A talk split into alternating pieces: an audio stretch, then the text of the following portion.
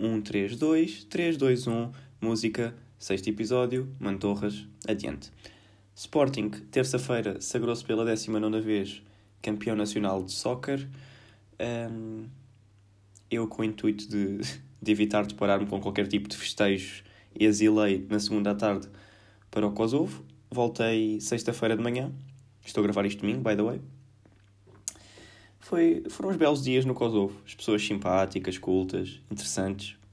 E sinto que é um país, cá está, que prefere deambular, não é?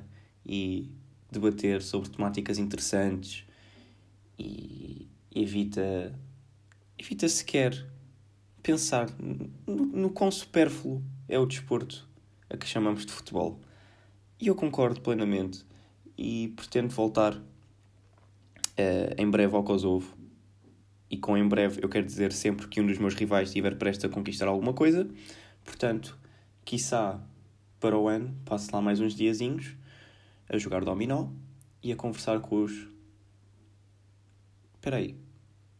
Uma pessoa do Kosovo é o quê? Epá. Kosoviana. Desculpem. Uh, continuando. Terça-feira, finalmente, realizei a minha entrevista a André de Freitas. Correu bem. Achei bastante agradável.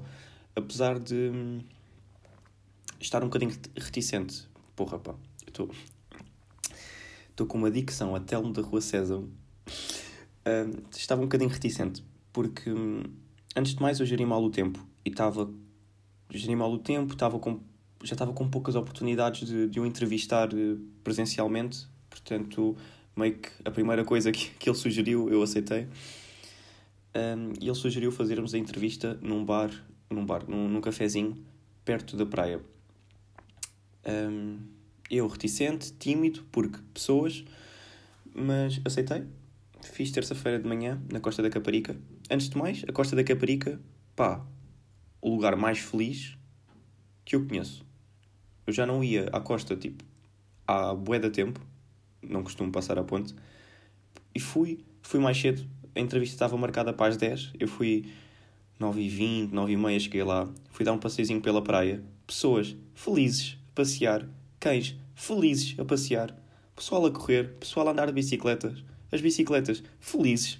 Portanto, quem diria que o pináculo da felicidade estivesse na margem sul? Mas está. Uh, na sequência, uh, foi um cafezinho, ali na esplanada de um cafezinho perto da praia. Uh, o cafezinho era tipo. Tinha a temática de surf e tal e coisa. Boeda agradável, estava um bom tempo, que não tem estado. Portanto, desenvolveu-se ali um microclima na costa da Caparica mesmo propício a que eu estivesse feliz. Estava um calorzinho, mas não aquele calor exagerado, estava ali perfeitinho.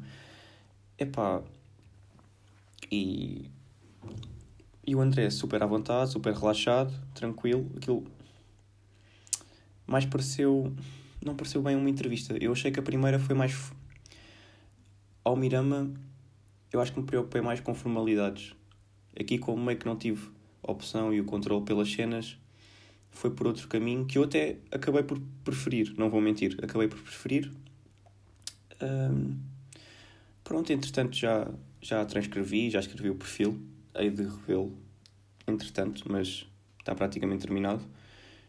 E gostei bastante, gostei mesmo bastante. O moço é estupidamente interessante, tem uma grande história de vida, bastante peculiar, e como eu já tinha referido, acho eu, é isso que se procura mesmo quando tens de escrever um perfil e fiquei feliz com a minha escrita. Eu que escrevo, ou gosto de acreditar que escrevo com uma certa desenvoltura. Estou mesmo ao nível de Lobo Antunes. Lobo Antunes, que já está a tremer com a minha concorrência. Uh, pá, menos de 20 é aquela, aquela, aquele clássico: menos de 20 é derrota. Menos de 20 é derrota. Uh, mais, faculdade, sim. Estou agora a começar a preocupar-me com uma reportagem que tenho de fazer uh, estou a fazer uma reportagem sobre. Estou a tentar descobrir se a pandemia influenciou positivamente a cultura. Ou seja, deixem-me elaborar. Se, perante os problemas da pandemia, artistas de diversas áreas tiveram de recorrer a diversos projetos que não estão habituados a fazer, portanto, outras maneiras de angariar dinheiro não é? para sobreviver, que acabaram por ser um sucesso. E é isso que eu quero explorar. Portanto, os lados positivos de, de eles não poderem ter atuado. Um, meio que uma das minhas fontes de informação vai ser o André. Eu. Cá está, como estou um bocado atrasado, fiz logo dois em um e juntei, fiz umas perguntinhas já para preparar, já tenho um certo testemunho. Agora, eu queria falar com o pessoal da música também e. Não sei, eu, eu queria reunir no mínimo mais dois testemunhos de, de áreas diferentes mas vou ter de me apressar. Já comecei a recolher informação. Comecei nesse processo de recolha de informação. Está a giro, está a giro. Mas, yeah, tenho mesmo de me apressar. Entretanto, hoje, domingo, estou com tipo duas horas de sono em cima. E sete cafés. Portanto, no que toca a cafés, nada de novo. Fui jantar ontem com amigos e aquilo acabou por se desenrolar em ir para casa de amigo que estava sozinho em casa, foi e tal, praticamente não dormir, sair às nove da manhã de casa de amigo, ir a pé para a minha casa. Não, a ideia era irmos a pé para a minha casa. Estava com mais colegas, poucos, porque pandemia. um...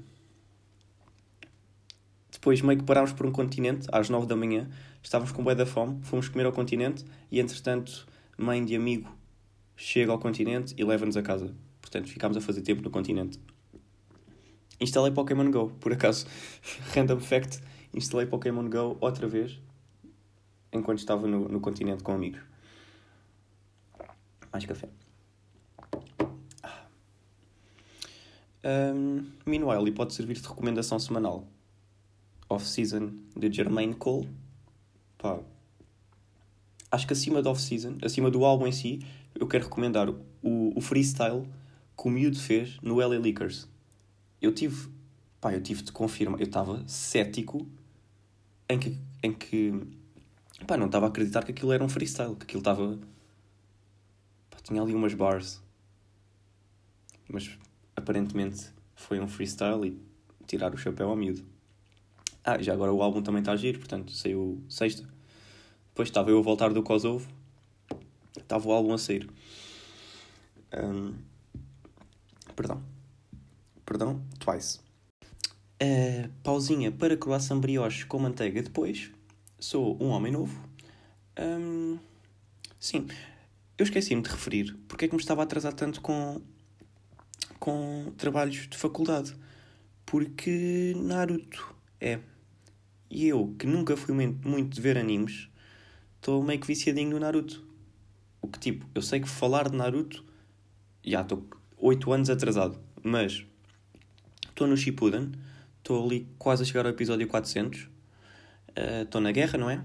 Obito Jinchuriki e ando ali a bater nos meninos e não vou falar mais porque sinto que vou perder toda a gente. Portanto, Naruto, é isso. Uh, cenas que eu penso enquanto estou a trabalhar. Vocês não acham que 87,4% da população portuguesa é estupidamente mal educada? E eu posso dizer isto, estou à vontade para dizer isto porque sou das pessoas mais bem educadas que eu conheço. Tenho aqui uma fábrica, uma fábrica de alta eficiência entre o pelvis e o fémur de boa educação que me põe aqui mesmo top 3 de pessoas mais bem educadas que eu conheço. É o pelvis ou a pelvis? pelvis, portanto, irrelevante. Um, eu nem queria trazer géneros, mas cá está, vou fazê-lo. As mulheres portuguesas, principalmente ali a partir dos 35, pá, eu não sei o que é que se passa. Aos 35, as sónias, ali, passa-se ali alguma coisa no lóbulo frontal, que aquilo está, pá, fogo. Eu estou ali, eu digo boa tarde, eu passo um bifinho de peru e a Sónia manda-me um olhar. Pá, eu, é como se tivesse dado um bico na tíbia da Sónia. E depois não me dizem boa tarde. E, pá, eu sei que isto pode parecer supérfluo. Mas imaginem. É inconcebível para mim não dizer boa tarde quando me dizem boa tarde. Tipo, alguém dizer-vos boa tarde, vocês olham e cagam. Pá, que monstros!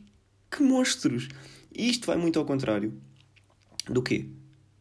dos brasileiros. Os meus clientes brasileiros, puf, as pessoas com o maior coração que eu já conheci. Pá, simpáticos, estão ali, bom dia, boa tarde, vai, vai piadinha, vai piadinha. Não sei quê, no final, bom trabalho. Que eu fico sempre com uma lágrima no olho quando me desejam um bom trabalho. Porque eles percebem o struggle. E isso reflete-se onde? Principalmente nas crianças brasileiras. As crianças brasileiras vão aos supermercados, estão ali ao pé dos pais, não gritam, não choram, ao contrário dos, dos putos burros portugueses, que estão tipo a chorar por causa de um chupa-chupa e depois fogem, os pais tipo piscam, piscam, pescam os olhos, pescam os olhos, piscar, não, piscam os olhos, epá, estou completamente na Disney. Portanto, fecham e abrem num movimento abrupto os olhos e os putos estão onde? Estão nos frescos, a fazer não sei o quê. E os putos brasileiros, não, bem educados, simpáticos, tal como os pais. E portanto, o apelo com que quero terminar isto é: se forem brasileiros, continuem. Se forem portugueses, das duas, três, ou param de vir a supermercados, ou param de ser umas bestas. Porque se isto continuar assim em Sónia, eu vou-te continuar a passar mais 400 gramas de pera rocha, vais continuar a pagar mais, porque eu não aguento isto, pá. Eu só quero uma boa tarde. Só quero uma boa tarde, Sónia. Filha da. Adeus.